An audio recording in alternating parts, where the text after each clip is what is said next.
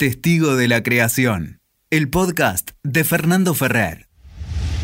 Yo puedo escribir en cualquier lado, o sea, soy un soldado, o sea, yo tengo, que escribir en el medio del living mientras está pasando todo y lo hago. Me abstraigo, me hablas y no respondo, no importa dónde estemos. No respondo, no escucho. El, el trabajo de escritura ahí yo soy más, yo soy más muy concreta, muy pragmática. Yo no puedo estar mucho tiempo dándole vueltas a algo. Si yo me, me propuse hacer algo, lo hago lo antes posible. O sea, no, no, ¿viste? no, no estoy mucho tiempo. Creo que para poder ser libre en la creación hay que llenarse de límites.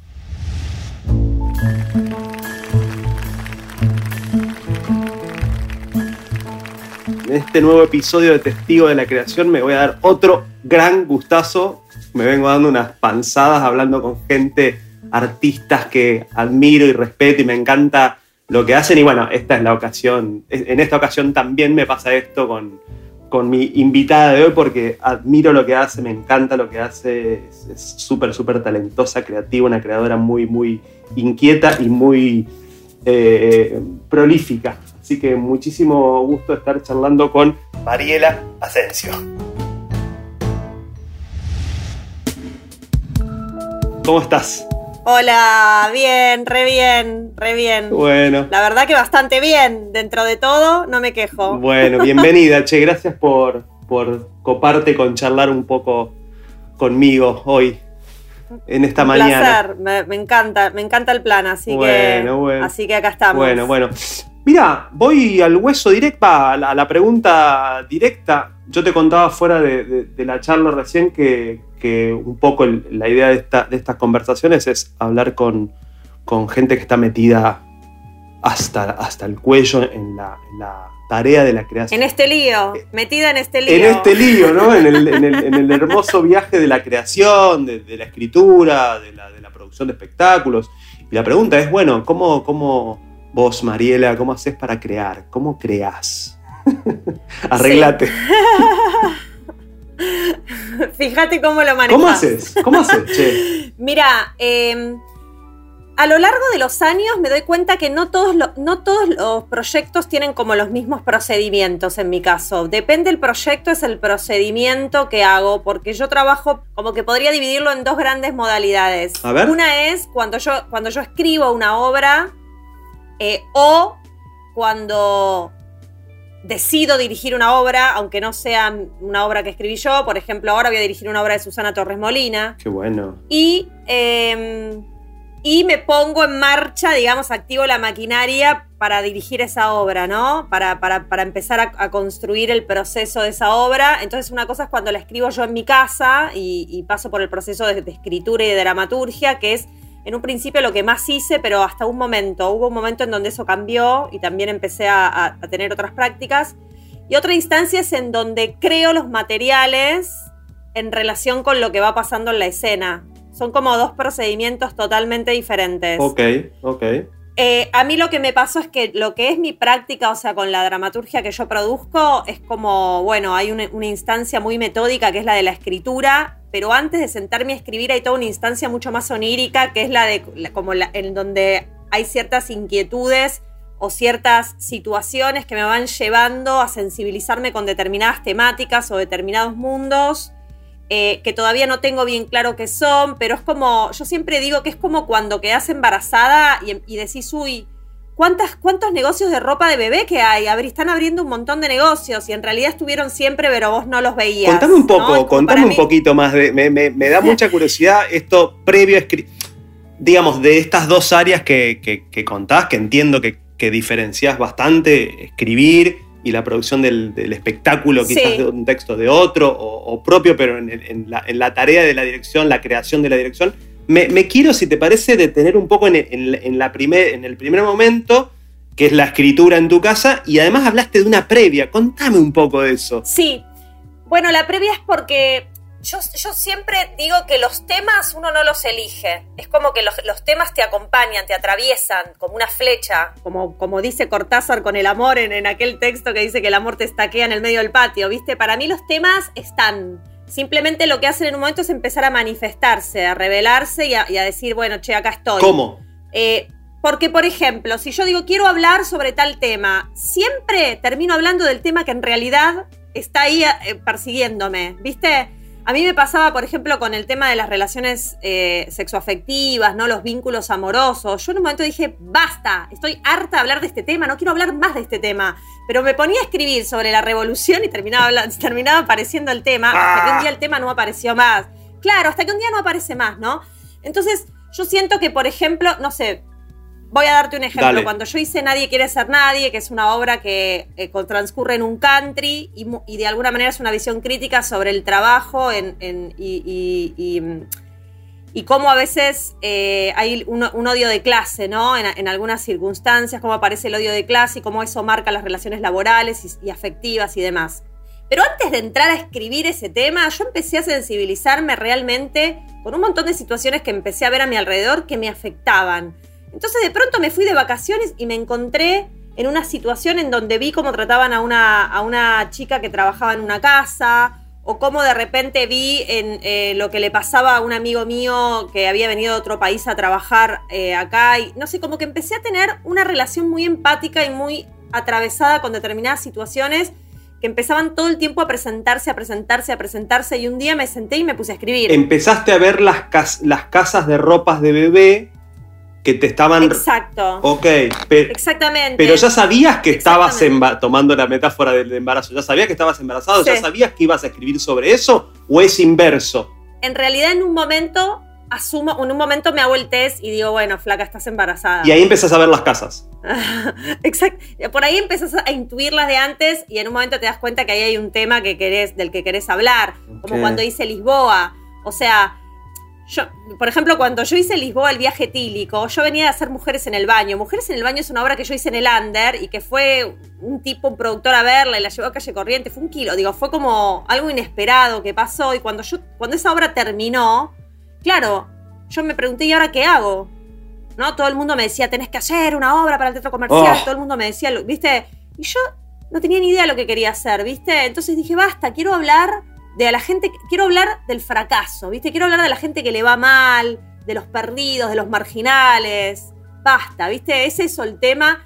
Y después dije, ay, amo el fado. O sea, esta obra tiene que transcurrir en Lisboa y tiene que tener fado. Y ahí, viste, es como que varias, varias cuestiones que rondaban mi, mi, radar desde hacía rato se configuraron y confluyeron en una cosa. Y ahí me puse a escribir Lisboa, porque ya tenía una situación, eh, un lugar un mundo sonoro y un tema. Empiezo a entender, yo voy haciendo mi cuaderno de notas de cómo, cómo escribir, si lo quiero hacer como siguiendo tus pasos, digo, bueno, ok, me tengo que, empiezo a entender un poco, un poco esa previa. También me parece que dialogan esas zonas, previa y la escritura, ¿no? Siguen un poco apareándose. En la escritura, en la escritura soy súper metódica, ya entro en un terreno de contame, relaburanta. Contame, quiero saber todo. No, no, me siento y escribo, que es porque, porque yo siempre digo que la única forma de escribir es escribiendo. O sea, no tengo el rollo de, ay, no me sale, yo me siento y lo hago. ¿Pero qué haces? Te escribís todos los... ¿Cómo haces? Contame, ¿qué es? Eh, ¿Hoy en la mañana? ¿Suena el despertador? ¿Cómo? ¿Tenés una cosa todos los días? Mira, yo siempre escribo en el caos. O sea, en el medio del quilombo. Mi vida es muy enquilombada porque hago muchas cosas. Tengo un hijo que ahora es preadolescente, pero que antes fue más niño. Y yo siempre escribí en el medio del caos. Yo, yo antes de tener una computadora, allá por, por los 2000, iba a escribir a un locutorio. Y escribía con los pibes jugando jueguito, los otros mirando así. Eh, eh, mujeres en el baño la escribía en un locutorio. Yo iba todos los días al locutorio. Hasta que un día tuve una compu. ¿Qué te ibas? ¿Con el, con el disquete? Che, con el. Claro, por el disquete. Mira. Me iba con el disquete. Mujeres en el baño, yo la escribí en un locutorio en el barrio de San Telmo, que no existe más, pero lo quiero y lo guardaré en mi memoria porque es, fue mi oficina. Fue tu atelier. Fue, mi estudio. Después nació mi hijo y escribí con mi hijo saltándome en la cabeza. Claro. O sea, sí, pa, pa, pa, pa, el pibe, pa, pa, pa, eso, o sea, o sea, la, imagen del, la imagen del ventanal que da la sierra, olvídate, no existe. el eh, saumerio, la... No, no, no. Olvídate. No existe, no existe. Uno escribe en el medio del quilombo, del caos, al menos yo, ¿no? Yo nunca escribí en condiciones, en buenas condiciones. bueno, por eso, quizás son esas las buenas, tus buenas condiciones, quizás son el quilombo ese, ¿no? Sí, por eso yo en la formación, que yo soy, soy muy maestra ciruela, siempre digo eh, que hay que aprender eh, el ejercicio de la profesión en el medio de la vida real, ¿viste? No en el No estar todo monasterio. el tiempo esperando. Claro, no estar todo el tiempo esperando las condiciones ideales porque se te va el tren. Porque nunca, nunca suceden aparte, ¿no? Claro, Hmm. claro. Y aparte todo conspira para que vos no hagas eso, porque ¿a quién le importa que vos escribas una obra? A nadie. No, a nadie. Entonces todo conspira para que no, digo, entonces es muy importante ese, esa, esa, ese, digo, yo igual tengo, yo a mi hijo, por suerte, ya le dije que, como él ya sabe que es mi trabajo, eh, ya, digo, hay, un chip, viste, que, eh, pero igual, eh, vos estás ahí en la compu y parece que no estás paviando. Claro, claro. Y más ahora que está súper estigmatizado el tema de estar en las pantallas, como que estás paviando. Sí, perdiendo el tiempo. Entonces, ¿cómo le- claro, ¿cómo explicas que en realidad estás trabajando? Bueno, tema escritura, soy un monje tibetano. Pero ¿qué o haces? sea, Contame en concreto. ¿qué hago, doctora? Mañana a la mañana me levanto y escribo cuatro Te- horas, ¿qué hago? Sí, te escribís, te sentás y escribís. Y si no tenés tiempo, te lo. O sea, pones un horario y así como te vas, no sé, te pones una hora para ir a hacer eh, un- otra actividad, Running. mismo para ir a trabajar, te pones una hora, una hora para sentarte a escribir. Ok, Y si no te sale, escribís igual lo que te salga. aunque sea un cagadón. Escribís. Claro, porque estás trabajando. Y si estás trabajando, tenés que trabajar. No hay otra opción.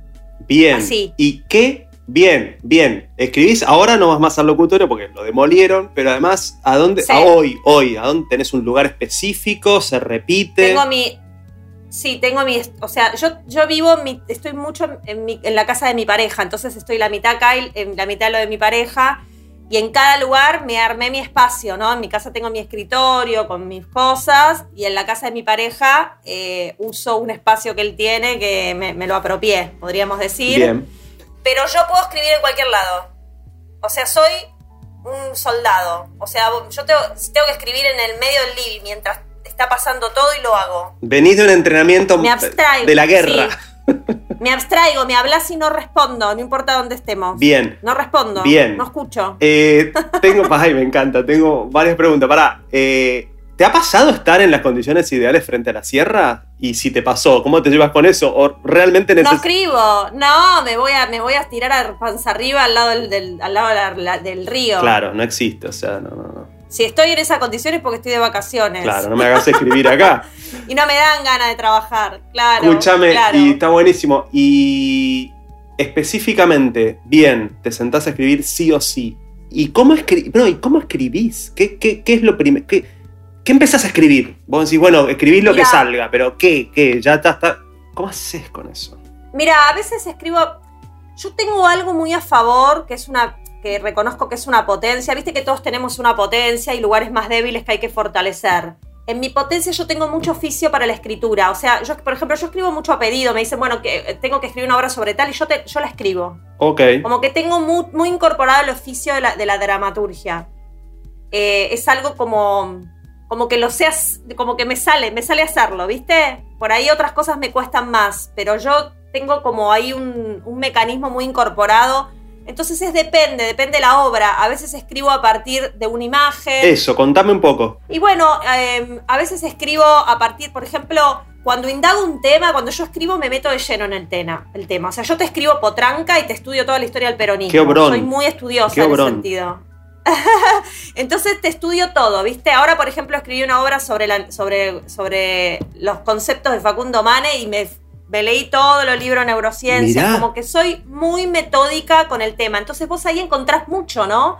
Porque cuando vos vas a otros, a otros materiales, te llenas de imágenes, de palabras, por ahí una palabra, ¿no? Lees una palabra que todo, todo, todo es disparador a la hora de escribir. Ok. Entonces, por ahí, como yo me apoyo mucho en, en la lectura, leo mucho sobre el tema sobre el que voy a escribir, es muy poco probable que al leer no me encuentre con algo que me dispara. Una imagen, una frase, una palabra, un personaje. Ok. ¿Y cuando no es a pedido? Porque entiendo que, que bueno, en Potranca, digo, o en esto que contaste. No, casi nada. La mayoría no es a pedido, ¿no? La y ahí como, ahí te nutrís de. Porque ahí, digamos, lo que me pasa con esto que decís me encanta porque. eh, bueno, porque lo he transitado también. eh, y, y digo, bueno, ok, acá me guía una obra, una obra de Shakespeare que yo tomo como, como marco, entonces empiezo a, a nutrir, digo, vos, te empezás a nutrir de. Facundo Manes, de la neurociencia, o del peronismo, o de Shakespeare, o de, o de lo que sea. Bien, hay como una relación ahí, un diálogo con un material que te va nutriendo y te va potenciando tu propia dramaturgia. Pero cuando estás, cuando ni siquiera sabes lo que vas a, a escribir, porque estás creando algo nuevo.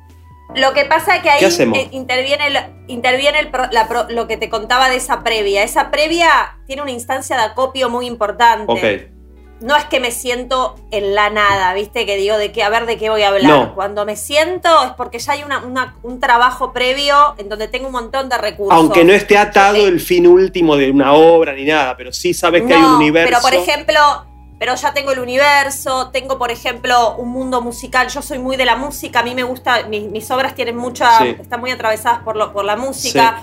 Entonces eh, ya tengo un mundo musical eh, claro. Tengo eh, frases o cosas que anoté en un cuaderno, como, como una, como, ¿no? Cosas que fui recopilando que me interesaron para, para ese mundo que está en mi radar en ese momento. Entonces, cuando me siento a escribir algo es porque ya tengo ciertos lugares que, eh, transitados previamente Entiendo. de los que me puedo agarrar. Entiendo, o sea, pienso que, que este, esta previa es un poco lo de... es similar a tener una relación con estos otros autores, digamos. Es, eso es, es, es como un vínculo que, que con lo de neurociencia lo, lo estableces con la neurociencia y con empezar a leer materiales, no sé qué, y con vos misma, ¿no? Habiéndote nutrido en la previa.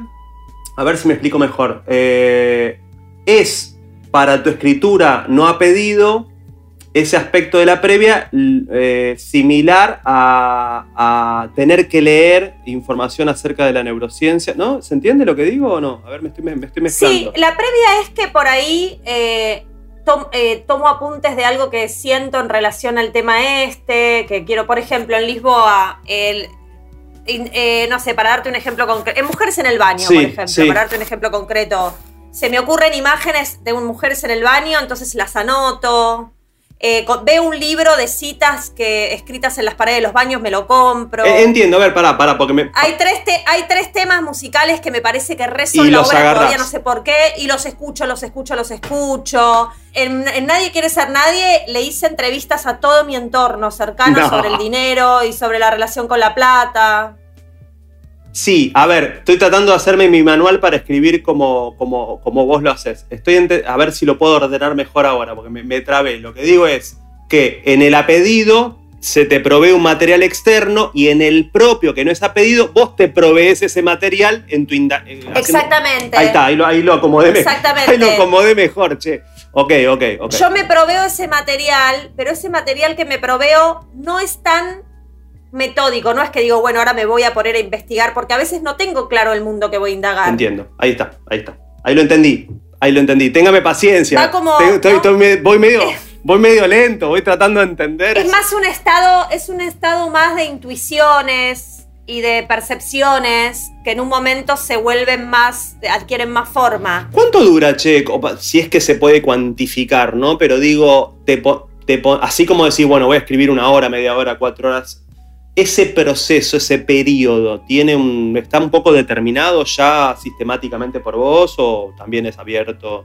La previa, que es más onírica, puede durar años, porque yo muchas veces eh, pensé que eh, tuve una previa, no, te lo juro, una previa, ponele, yo cuando escribí Hotel Melancólico estaba en la previa de Mujeres en el Baño, pero me salió Hotel Melancólico. Ok. Por eso Hotel Melancólico empieza en un baño. Y Mujeres en el Baño la hice años después. Ok. Eh, ¿Viste? Sí. Eh, Las fronteras se son medio como, bueno, como las... Sí, se, se mezclan. Pregnadas, ¿no? después, eh, exacto. Y después puede, también puede durar mucho, puede durar meses. O sea, es depende. El, lo- el trabajo de escritura ahí yo soy más, yo soy más muy concreta, muy pragmática. Yo no puedo estar mucho tiempo dándole vueltas a algo. Si yo me, pro- me propuse hacer algo, lo hago lo antes posible. O sea, no, no, viste, no, no estoy mucho tiempo. Sí, hay algo del O sea, tiempo de- presente, ¿no? En todo lo que me decís, como una especie de, no sé si llamarlo así, pero una especie de urgencia, de dale porque la cosa es corta, ¿no? La vida, no sé, me, me sale un poco, dale que la vida es como dale, hay que meterle pata, ¿no? Sí, yo creo que está. A ver, en lo que es mi impronta, yo tengo una energía. Yo creo que nosotros tenemos energías, las personas, muchas energías, pero hay una que predomina. Yo tengo una energía dinámica. O sea, Ok. Yo, yo tengo una energía en donde que tiene un ritmo, ¿me entendés? Que obviamente Sí. cuando trabajo en equipo la armonizo con los ritmos de todo un equipo, pero predomina una energía que es la que uno, viste, de alguna manera transmite. Sí. Y yo no soy una mina que está mucho tiempo dándole vueltas a una misma cosa. Vas. Como que yo te- Claro, claro, yo necesito que las cosas sean dinámicas. Entonces no estoy tipo tres años escribiendo una obra y otros tres ensayándola. No, No. no. No, no, no. Ok. No, aparte yo soy de las que se pone a hacer un proyecto y ya sabe el día que lo estrena, a la hora, ¿no? Como que soy muy organizada en ese sentido. Eso es organización y también eh, ayuda a que la cosa se motorice, me parece, ¿no? O. Total, sí, sí, sí. Sí, y como creo que también el teatro, viste, es, es muy colectivo, incluso en la dramaturgia, aunque la dramaturgia por ahí es la instancia más solitaria, Sí. es un, eh, si vos la escribís, yo que soy, digo, yo no soy solo dramaturga, no es que escribo y ahí queda mi, mi parte, Sí. yo después, el- esa es como mi puntapié para seguir. Sí. Eh, ya la escritura está atravesada por ese futuro que imagino, ¿no? En cuanto a con quién lo voy a hacer, dónde, aunque después no lo haga con esas personas. La gráfica, la gráfica del. hasta la gráfica, ¿no? Decía, ay, lo veo así. Exactamente. Exactamente. Después yo creo que uno tiene que tener el ejercicio de la permeabilidad y la plasticidad para que cambie todo lo que uno imaginó, ¿no? Entiendo. Eh, que nunca sea el fin. Pero, eh, pero a mí me ayuda un montón tener clara la gráfica, por ejemplo, Sí. aunque nunca es como me la imaginé al Sí, principio. sí, sí, pero ¿no? te lo tenés Es ahí. Como, Hmm. sí, Eh, sí, sí, sí, como que hay algo de lo concreto que a mí me ayuda un montón a crear. Hablaste del equipo y me quedé pensando, la verdad que no, no me acuerdo, pero ¿has, has escri- creo que sí, ¿has escrito con, con otras personas o, o eso es más algo individual? Escribí, escribí con Muscari alguna obra Claro, en claro, algún momento. claro. Ahora escribí otra con. O sea, escribí con él en crudo, que en realidad en crudo fue un proyecto. Es un biodrama sobre la vida de él, en donde yo escribí la obra, pero a partir de cosas que él me contó ah, y me dijo. claro, y me, razón. ¿entendés? Ok, ok. Eh, después, ahora escribí en eh, o sea, coescribí con él una obra que se llama Perdidamente, que es la obra sobre las neurociencias, Sí. Que es una obra que escribimos juntos, para, que él va a dirigir. Qué bueno. Eh, pero no suelo escribir con, con alguien más, no suele ser, o sea, lo hago muy de vez en cuando. No, no para, no por, no es- por él, sino por cómo, cómo, sino más vos en la actividad colaborativa. ¿Cómo es? ¿Es, es distinto a escribir sola? ¿Hay diferencias? Sí, claro. Sí. Sí, sí, sí. Sí, porque cuando. Ah, y escribí con Reinaldo Siete Case Malditos. Mirá, me había olvidado de esa, experiencia que fue. ¿Qué tal? Ay, qué bueno. Eh, y fue re divertido eso, porque eso fue más un experimento. Yo quería probar, yo quería hacer una obra sobre las relaciones, las relaciones sexoafectivas, pero quería que la voz masculina sea de un hombre. En la escritura, que el, o sea, que, no quería- que el que escriba lo masculino. Entonces- ah. Entonces yo lo llamé a él y le propuse que yo escriba los personajes femeninos y él los masculinos. Y fue una cruza re divertida porque... ¿Cómo haces? ¿Cómo Bueno, es? fue ¿Qué- re gracioso. ¿cómo, cómo, cómo es compartir eso que es tan solitario, tan personal, que tiene que ver con tus imágenes más oníricas, que es caótico en tu, en tu subjetividad? ¿Cómo se, cómo se, cómo se vincula? ¿Cómo se, cómo se aparea esto? ¿no? ¿Cómo es, es, debe ser divertido y depende la- complejo. Depen- sí, es depende de los consensos y los procesos. Claro. Por ejemplo, con, Re- con Rey o con José, por dar dos ejemplos, fueron Sí. procesos súper diferentes. Rey no es dramaturgo, entonces él no tiene el ejercicio de la dramaturgia. Entonces él me mandaba textos y yo con esos textos Armabas, re- desarmabas. reescri- reescribía a los personajes masculinos. Pero él, digo, todo lo que tiene que ver con la progresión, la acción, la estructura dramática, eso él no lo maneja. Entonces era re divertido porque sus textos eran, eran más parecidos a algo más narrativo o más poético. más poético, yo poeta. con eso sí, arma- sí, sí. Sí. Y con José es distinto porque José es dramaturgo. Claro. Entonces ahí es un trabajo diferente, ¿no? En donde.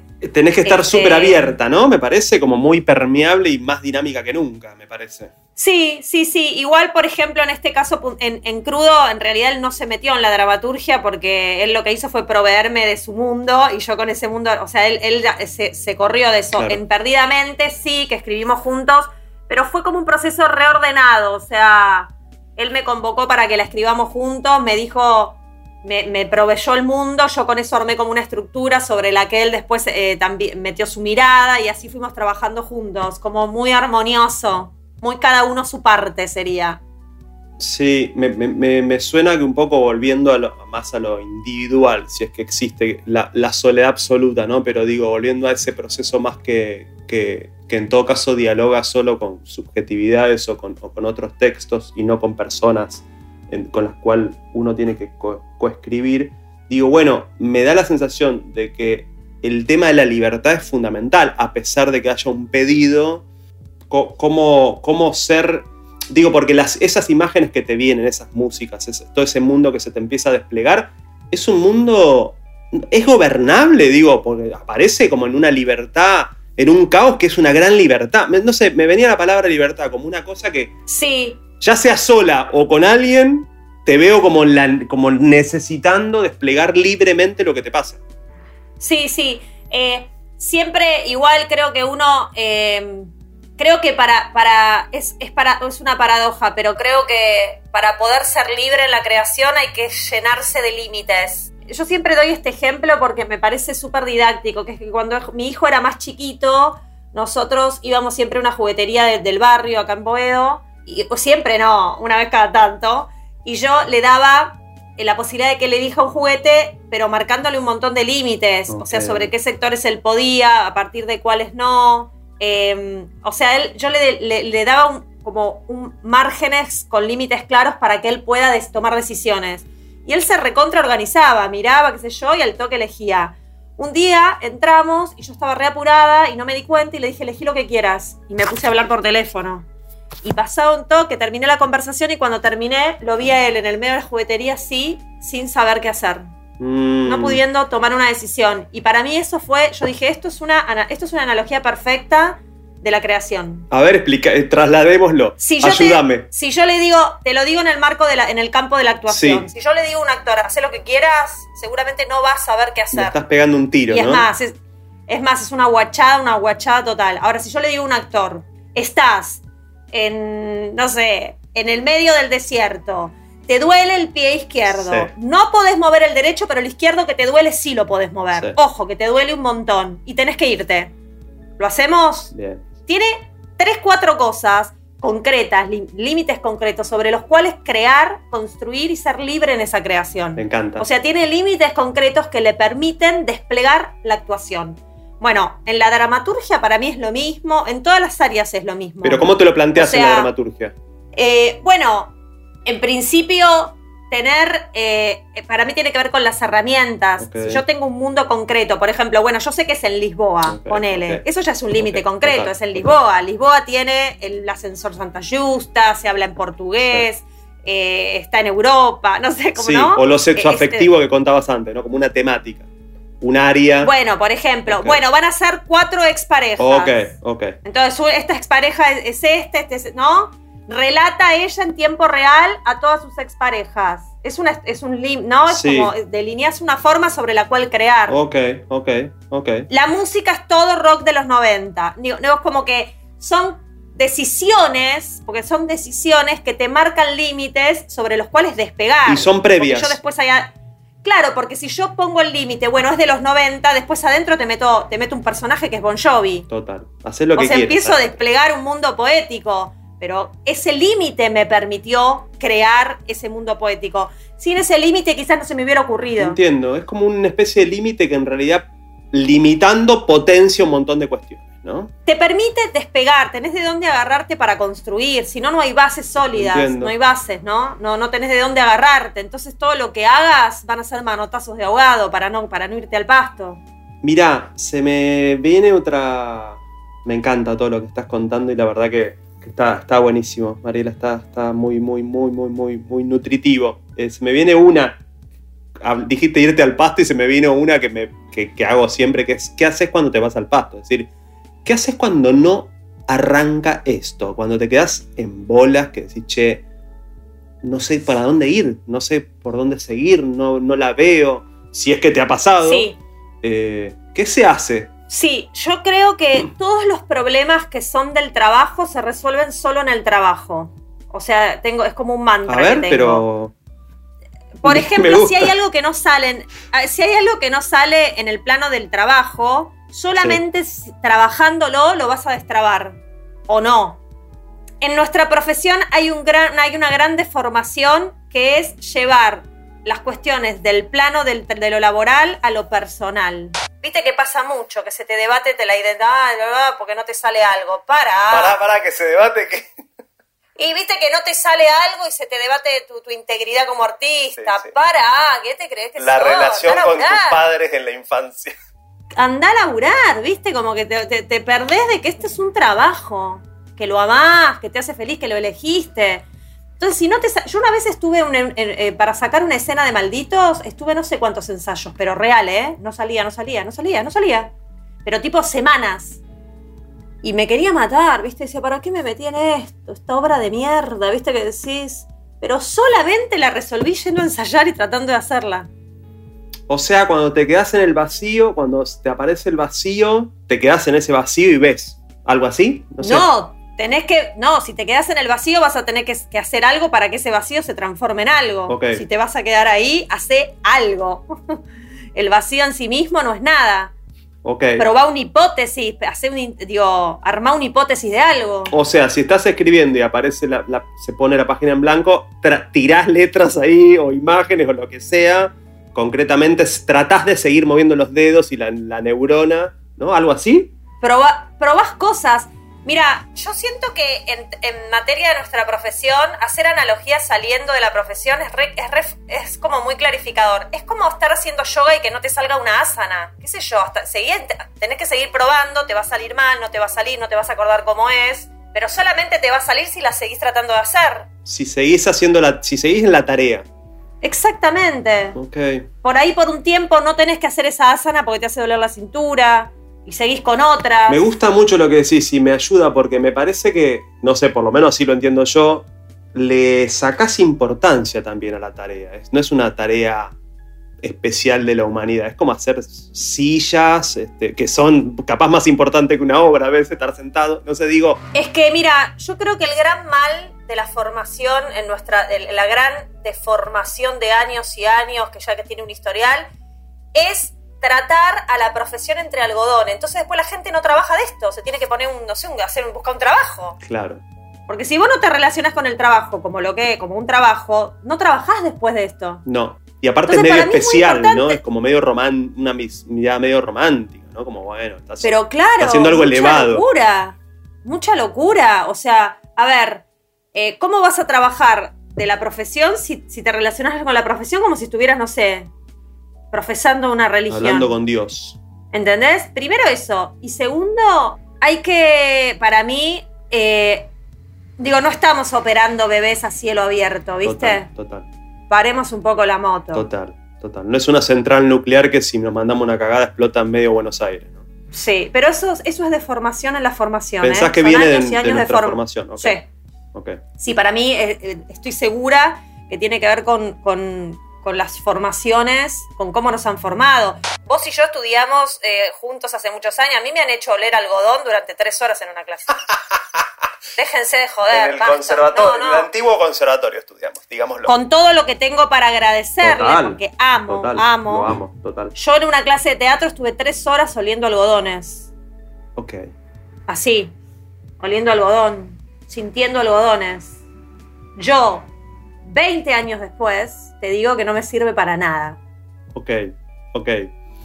Me gusta, me gusta mucho lo que decís, porque me parece que Orient es muy claro, es muy práctico, es precisamente de lo que se trata la charla, de decir, bueno, esto no es una cosa, una, una, una, una cosa de los dioses, sino que es algo que es una tarea. Es como, bueno, hay que cortarle el arbolito, hay que lijar la madera, hay que hacer las patitas, hay que poner el, ¿no? Digo, hay que armar la silla y Y aparte, Fer, es una tarea que tiene técnica. tiene técnica. ¿Viste? Po- Porque también hay algo muy como de la emoción. Yo siempre digo, y en la formación insisto mucho con esto, y de hecho el otro día en una clase hablamos de esto y fue hermoso, ¿no? Porque yo aprendo mucho también en, en las clases de, de los, de las, las estudiantes y los estudiantes.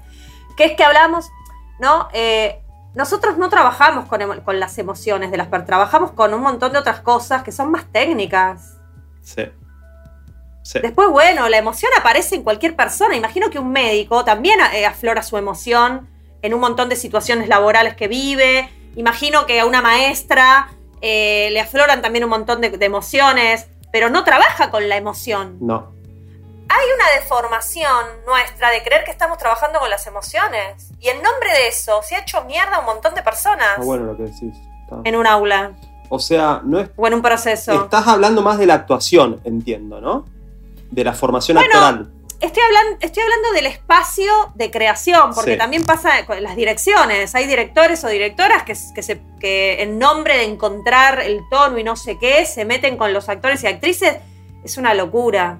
Sí, cuando pareciera que hay algunas cuestiones más materiales y técnicas sobre las que abordar. Entiendo que decís algo así, ¿no? Que ponerla en primer lugar la emoción es como un delirio.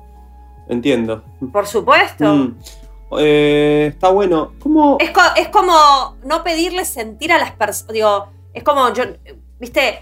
La actuación es, es, un, es una, es una profesión. La actuación, el, ar- eh, nuestro, el teatro, so- somos profesionales, ¿no? Hacemos, es- tenemos una, es una profesión. Mm. Eh, no somos unas personas que estamos ahí emocionadas tratando de sentir algo.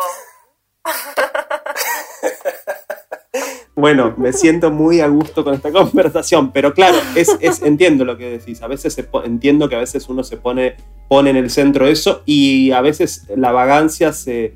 Hablo de, de la personal, a veces la vagancia encuentra como un lugar perfecto para acomodarse, porque dice, no, eh, hoy no escribo porque estoy medio deprimido. No, no, sentate, pon el culo Claro, en la silla. imagínate, claro, una, imagínate un albañil que, que, que te está construyendo la casa acá al lado que están construyendo, que dice, hoy estoy, hoy estoy muy tomado por no sé qué, no voy a ir. No, no, no. La pared me salió torcida, pero bueno, porque estaba medio. Ay, no, no me salió, soy, un- soy el peor No. albañil del mundo. ¿Viste cuando Me decís? encanta, me encanta lo que decís. El tipo está laburando y va a laburar. Sí.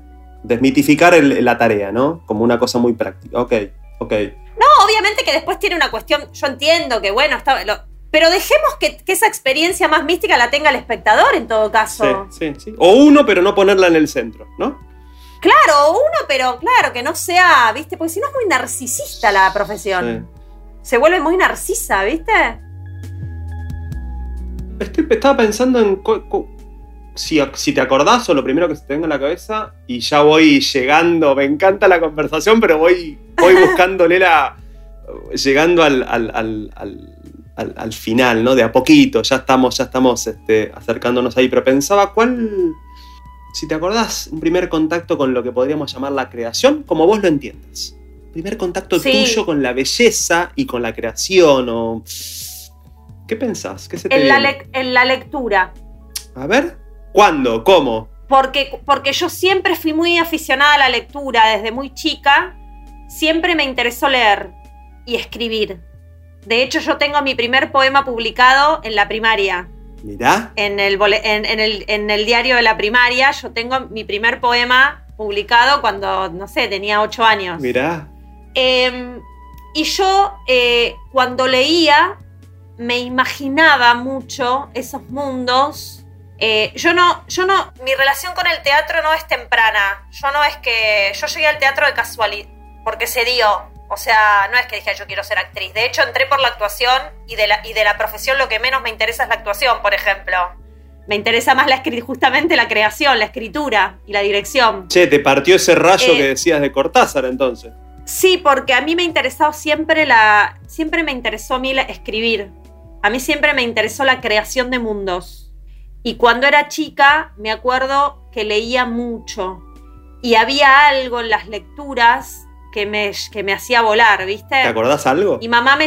Y, y El niño envuelto de Elsa Bornerman fue mi primer libro sin dibujos. Me lo acuerdo perfecto, tengo todavía el ejemplar. Ay, qué lindo. Eh, eh, fue mi primer libro sin dibujos que lo leí en, no sé, en un día y medio, era una loquita, ¿viste? Tragaste, ahí entraste en ese mundo. Sí, sí, sí, estaba recontraflasheada. Después mamá tuve la suerte que me llevaba al teatro de chiquita, ¿viste? Como muy estimulada también por mi mamá. Y después yo de muy chica estudié danza porque mi abuela era secretaria de un instituto de danza, entonces yo a los 8 años estaba haciendo danza hasta los 13 en un instituto, pero a mí me, no me... Sí, sí, sí, yo, yo estuve, no sé, entre 6 y 7 años haciendo danza, entré por ahí, no me divertía para nada, me parecía un embole. Eh, aparte era una danza medio terapéutica que me parecían todos unos locos, ya era medio escéptica desde chica.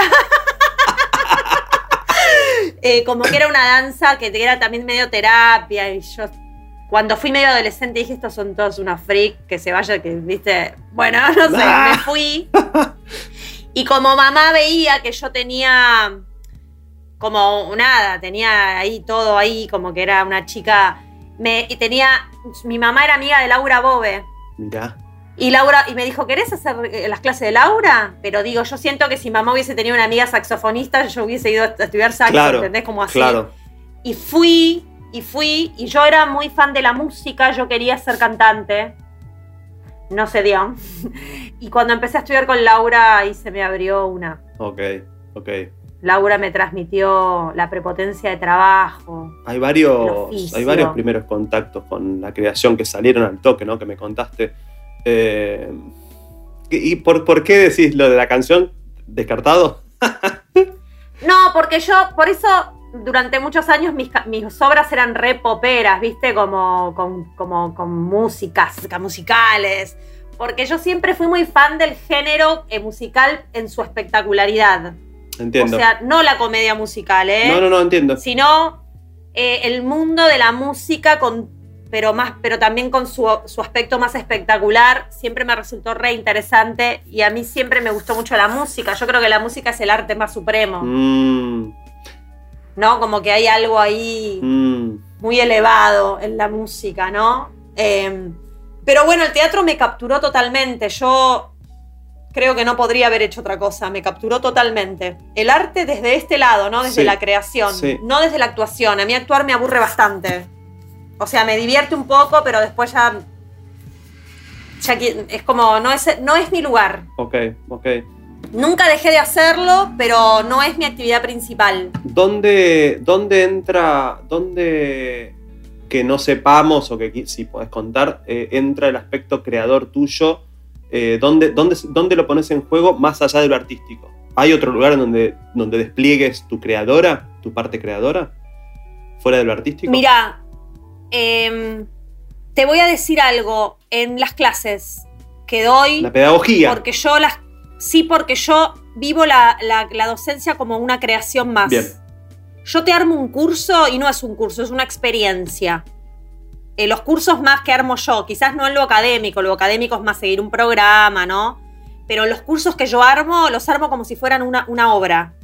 Bien. ¿Me entendés? Sí, sí. O sea, no los, el- son una experiencia en sí misma y busco probar cosas nuevas y, y- y no quedarme nunca. Sí, estoy creando. Por ejemplo, mi taller que doy, Lo Poético en lo Cotidiano, que estoy en la sexta edición ahora, Qué bueno. Eh, cada vez es distinto porque lo creo. O sea, es son como creaciones. Bien, la pedagogía, ok. Por eso yo tengo mucha vocación docente, Claro. porque yo vivo la docencia como una creación más. Claro, claro. Por eso la vivo tan felizmente, ¿viste? Sí, Como un lugar sí. Ay, qué lindo. Bueno, Mariela, ¿dónde te ves en un año? Jugando un poco. Bueno, Creando. eh, cre- eh, haciendo teatro presencial. Sí. Sí. De hecho, estreno ahora presencial, vamos a ver qué pasa, pero en principio tengo dos estrenos en la segunda parte del año. Ay, qué bueno, bueno, bueno. Que si hay un Dios que espero que así sea, ¿no? Digo, que puedas, que puedas estar en un teatro pronto, que podamos ir al teatro pronto de modo presencial. Mariela, muchísimas gracias. La verdad que un, un encanto. Un encanto y mu- muchas gracias por, por interesarte en compartirnos esta, estas Me cosas. encanta compartir, así que, así que un placer para mí. Bueno, muchas gracias. Un beso enorme. A vos. Escuchaste Testigo de la Creación de Fernando Ferrer. WeToker. Sumamos las partes.